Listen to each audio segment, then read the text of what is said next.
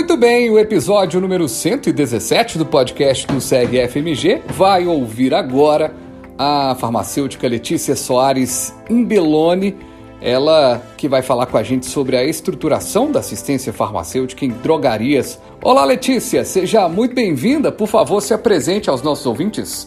Oi, Fabiano, ouvintes, é um prazer estar aqui. Eu sou Letícia Soares Mello Imbelone, sou farmacêutica, especialista em farmacologia clínica e mestra em saúde coletiva. E durante o meu mestrado, eu me dediquei a estudar a prática e a assistência farmacêuticas em drogarias. E para a gente começar o nosso papo, a primeira pergunta importante para a gente começar. No seu artigo, você define os estabelecimentos farmacêuticos como farmácia comunitária privada. De onde surgiu esta expressão e como se diferencia da definição que usamos é, de forma corriqueira de drogaria? Nós podemos considerar né, que a expressão farmácia comunitária privada é sinônima do termo drogaria. A referida expressão é utilizada em resoluções, documentos publicados pela pelo Ministério da Saúde e pela Agência Nacional de Vigilância Sanitária, a Anvisa, para designar os estabelecimentos de saúde destinados à dispensação e ao comércio de medicamentos e seus correlatos. Esses serviços de saúde estão adscritos a um determinado território e atendem a comunidade a partir da livre demanda, isso é, salvo algumas exceções, sem a necessidade de agendamento prévio para o atendimento dos usuários usuários. Em que se baseia a pesquisa realizada e qual foi o principal objetivo? como você chegou às três categorias de análise correspondentes aos fatores relacionados à estruturação da AF nas farmácias comunitárias? Em minha dissertação de mestrado, o principal objetivo foi conhecer como os farmacêuticos desenvolvem a AF em farmácias comunitárias privadas aqui do estado de Minas Gerais. Então, por isso, antes de ir a campo coletar os dados, foi necessário consultar a literatura para explorar né, esse cenário da assistência farmacêutica em drogarias no âmbito nacional. Então, eu e a minha orientadora, a professora Beatriz Fará, percebemos a oportunidade de planejar planejar, organizar uma revisão integrativa da literatura que discutisse a estruturação da assistência farmacêutica nesses estabelecimentos. E aí, a leitura exaustiva dos artigos encontrados em bases de dados científicas nos permitiu descrever os aspectos relacionados à estrutura da AF nas drogarias. E esses aspectos se materializaram nas três categorias de análise que foram discutidas criticamente no decorrer da revisão integrativa. Foi feita uma análise né, da presença do farmacêutico dos estabelecimentos. A que conclusão se chegou? Nós precisamos entender que a gestão técnica e a gestão clínica da assistência farmacêutica são complementares. Então, dentro das especificidades de cada uma dessas partes que eu mencionei, o cuidado com a comunidade deve ser o principal propósito. Eu entendo, portanto, que o cuidado integra as ações técnico-gerenciais quando essas atividades garantem o acesso a medicamentos de qualidade, armazenados em condições ideais e entregues na quantidade e dose corretas, por exemplo. Por outro lado, é a gestão clínica que oportuniza aos farmacêuticos conhecerem as necessidades em saúde dos usuários, orientando esses indivíduos principalmente naquilo que se refere ao uso dos medicamentos. Portanto, eu vejo que a principal consequência de um farmacêutico precisar dedicar mais tempo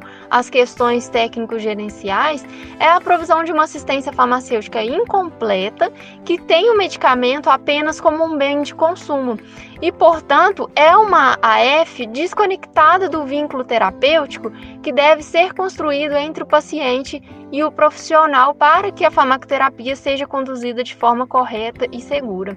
Nesse sentido, eu acredito que a superação do direcionamento prioritário às questões técnico-gerenciais depende de um esforço coletivo, a começar pelo reconhecimento dos próprios farmacêuticos, das respectivas entidades de classe, de que o cuidado é a responsabilidade social da profissão farmacêutica. E com isso, eu penso que seja possível discutir e elaborar estratégias para mobilizar os empresários e gestores das farmácias comunitárias privadas sobre a necessidade de prover recursos humanos, físicos e materiais que permitam que os farmacêuticos se dediquem à clínica. E por fim, seria também interessante apresentar à população os benefícios que podem ser agregados à saúde quando se recebe o atendimento de um farmacêutico. O atendimento centrado no paciente em farmácias comunitárias tem outra filosofia que é a prestação de serviço de saúde. Como adequar esta proposta de atendimento ao paciente com a realidade da infraestrutura de nossas drogarias, em que a peça principal é o balcão do estabelecimento?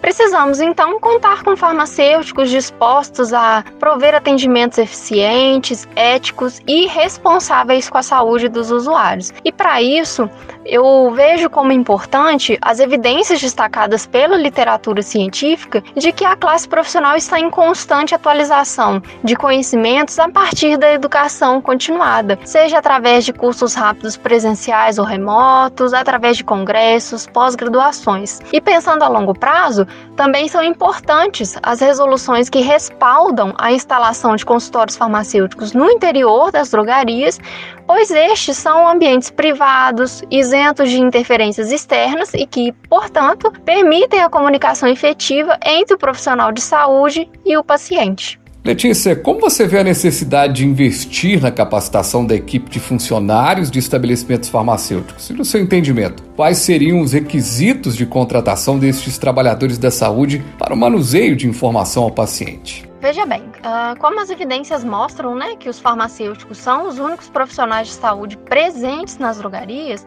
é preciso que minimamente sejam empreendidos esforços para a educação em saúde dos demais componentes das equipes, a partir mesmo de iniciativas como cursos, capacitações.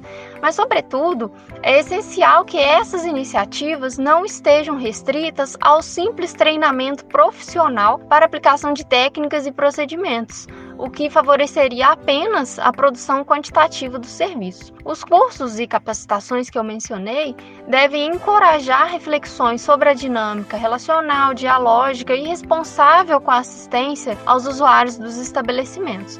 Mas eu acredito que essa seja uma solução paliativa. Eu percebo a necessidade de que no futuro nós tenhamos diretrizes nacionais mais rígidas para a contratação de pessoal nas drogarias. Então, assim como as equipes de enfermagem são formadas por enfermeiros, técnicos e assistentes de enfermagem, cada qual ali com a sua exigência né, de escolaridade, nós precisamos contar com equipes de farmácia cujos componentes tenham educação formal mínima na área da saúde, a fim de que, para além dos farmacêuticos, a assistência aos usuários das drogarias possa ser fornecida por recursos humanos instruídos e qualificados.